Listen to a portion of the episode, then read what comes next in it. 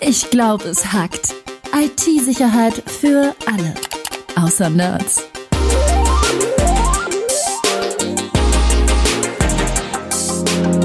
Mit Rüdiger Trost und Tobias Schrödel. Hey Tobi. Hi Rüdiger. Du, ich habe vor ein paar Tagen eine Verschwörungstheorie im Internet gelesen. Das ist ja heutzutage oh, schon wieder eine. Ja. Ganz normal. Ich habe gelesen, dass Bitcoins von Außerirdischen erfunden wurden. Was meinst du? Äh, ehrlich gesagt, es kann sogar ein bisschen sein, weil man tatsächlich nicht weiß, wer sie erfunden hat. Ähm, angefangen hat das Ganze im Jahr 2008. Im Oktober 2008 hat jemand unter dem Namen Satoshi Nakamoto ein Konzept von digitalem Geld veröffentlicht. Und ähm, man weiß, dass es diesen Satoshi Nakamoto äh, quasi gar nicht gibt. Und man weiß aber nicht, wer dahinter steckt. Also man weiß nicht, ob jemand mit falschem Namen das gemacht hat, ob es eine Gruppe war, ob es Mann oder Frau war, ob es vielleicht ein Geheimdienst war oder ähnliches. Satoshi Nakamoto ist und bleibt ein Geist. Also warum nicht auch ein Außerirdischer? Ist auf jeden Fall eine sehr bahnbrechende Erfindung gewesen. Das kann man ja mal so, so mhm. stehen lassen erstmal. Also Absolut, ja. In, nur um es kurz zu erklären, das hat nichts mit äh, PayPal oder sowas zu tun, was ja auch quasi digitales Geld ist, sondern bei mhm. Bitcoin mhm. liegt eine ganz andere Struktur zugrunde. Das hat mit dem aktuellen oder mit dem normalen Bankensystem gar nichts zu tun. Denn hier genau. Und das ist ganz entscheidend. Äh, äh, richtiges Geld, das von, vom, vom Staat herausgegeben wird, hat ja äh, also Scheine und Münzen, das kann man anfassen. Äh, und Bitcoins gibt's da, bei Bitcoins gibt's das eben nicht. Da ist nur, ich sag mal, virtuell irgendwo auf einem Konto, Schrägstrich, man nennt das Wallet, äh, ein Betrag hinterlegt. Es gibt natürlich extrem viele Unterschiede außer diesem, ja, sage ich mal. Also es gibt beispielsweise, was ich unterstreichen möchte, ist, es gibt keine zentrale Bank. Also es gibt niemanden, der das ganze Bitcoin-Thema reguliert. Das ist, genau, und auch nicht regulieren kann. Ja, das ist das gut und schlecht Vorteil. gleichzeitig, würde ich mal sagen, ja. Also ein Vorteil davon ist natürlich vielleicht die, die Freiheit dieses Bitcoin-Systems. Also mhm. kann man durchaus sagen. Der Nachteil ist natürlich auch, dass Bitcoin dadurch gegebenenfalls auch von Kriminellen verwendet wird.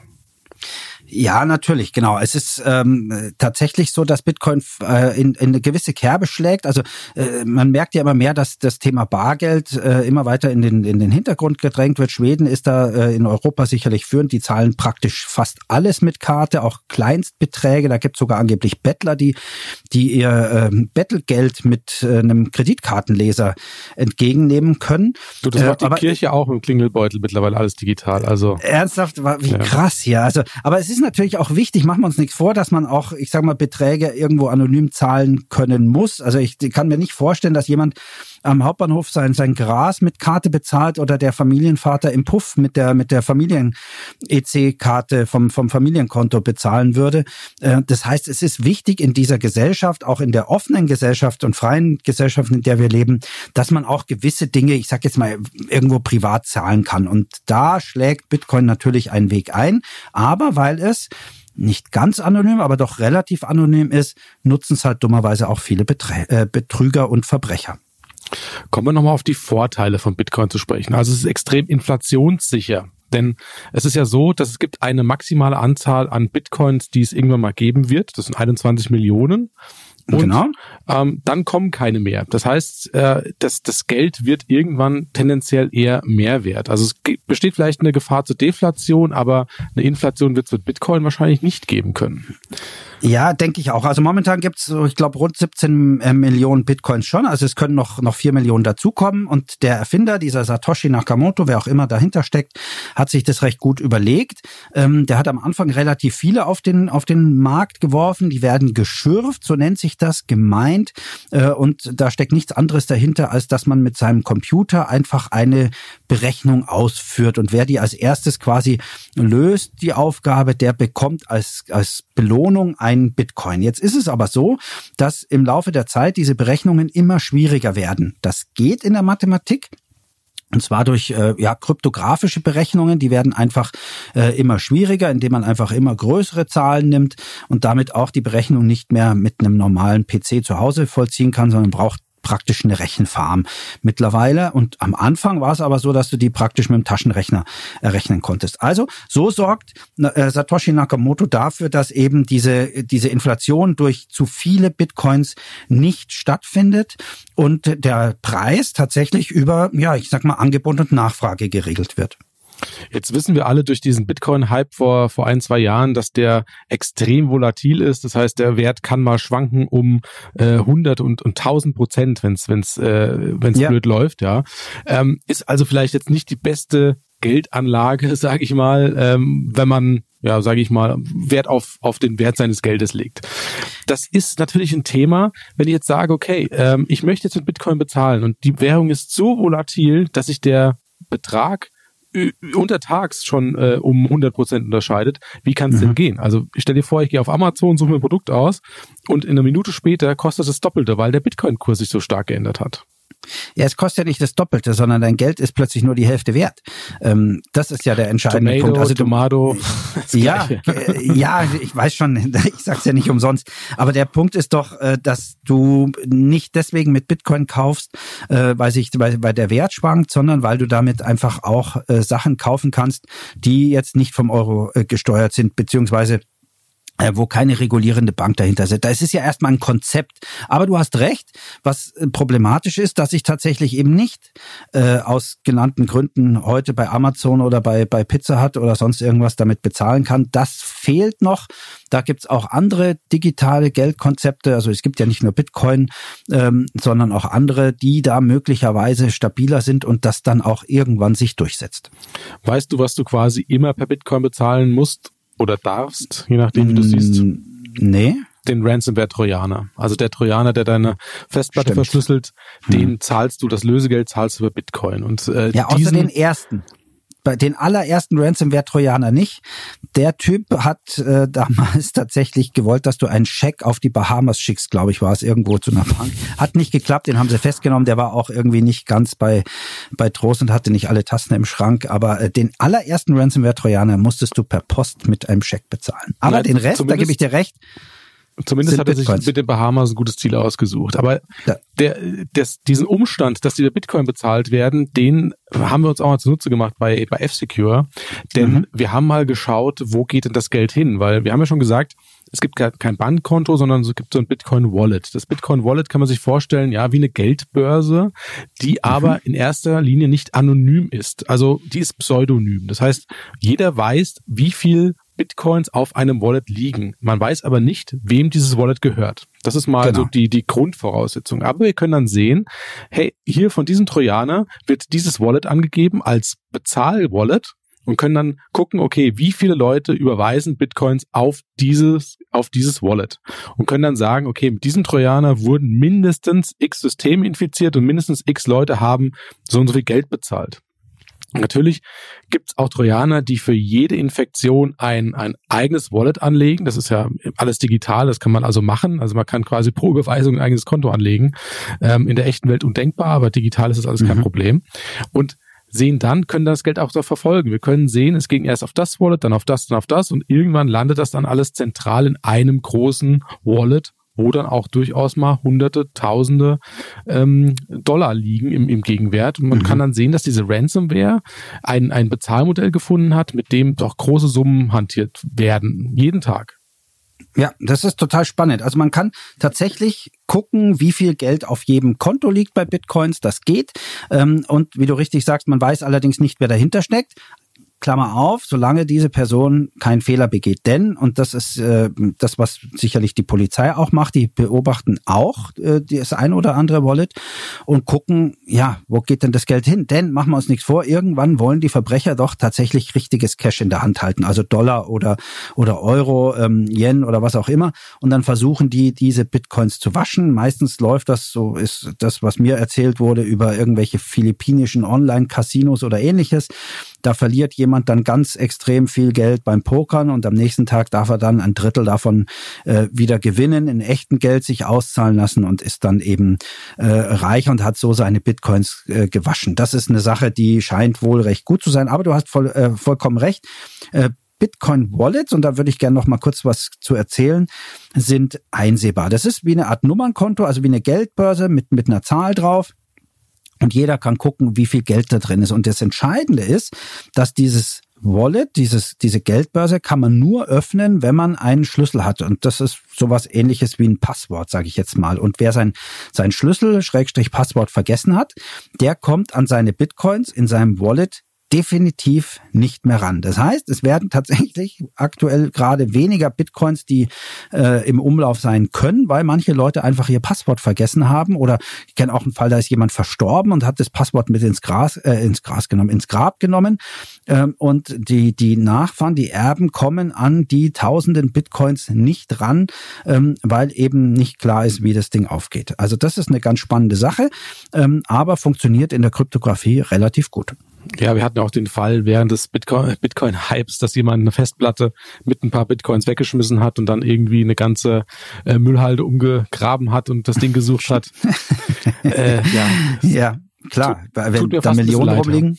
Ja, ja wenn da Millionen rumliegen, würde ich also sowas auch angehen. Also das ist ja gar nicht mal so verkehrt.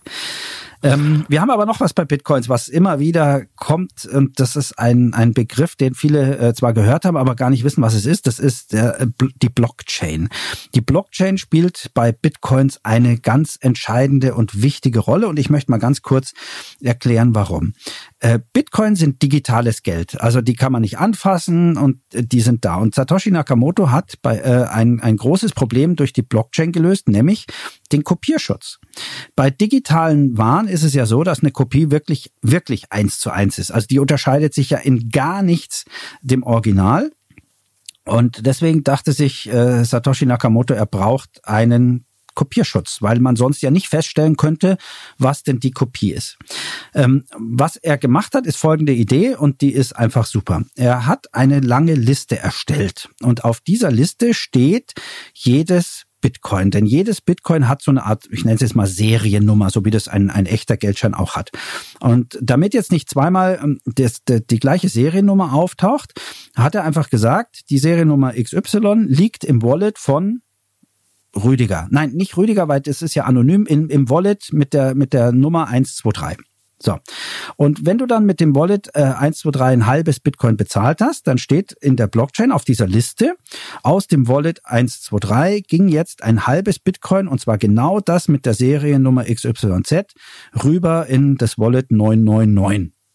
So. Und jede Transaktion, also alles, was mit Bitcoin bezahlt wird, wird auf diese Weise auf dieser langen, langen Liste vermerkt. Also da steht genau drin, wie viel Teile, man kann ja auch nicht nur ganze Bitcoins bezahlen, sondern auch in kleinen Teilen, wie viel Teile eines ganz bestimmten Bitcoins wandern von Wallet A zu Wallet B. Das heißt, man weiß genau, wer welche Bitcoins auch hat. Also nicht nur wie viele, sondern auch exakt welche.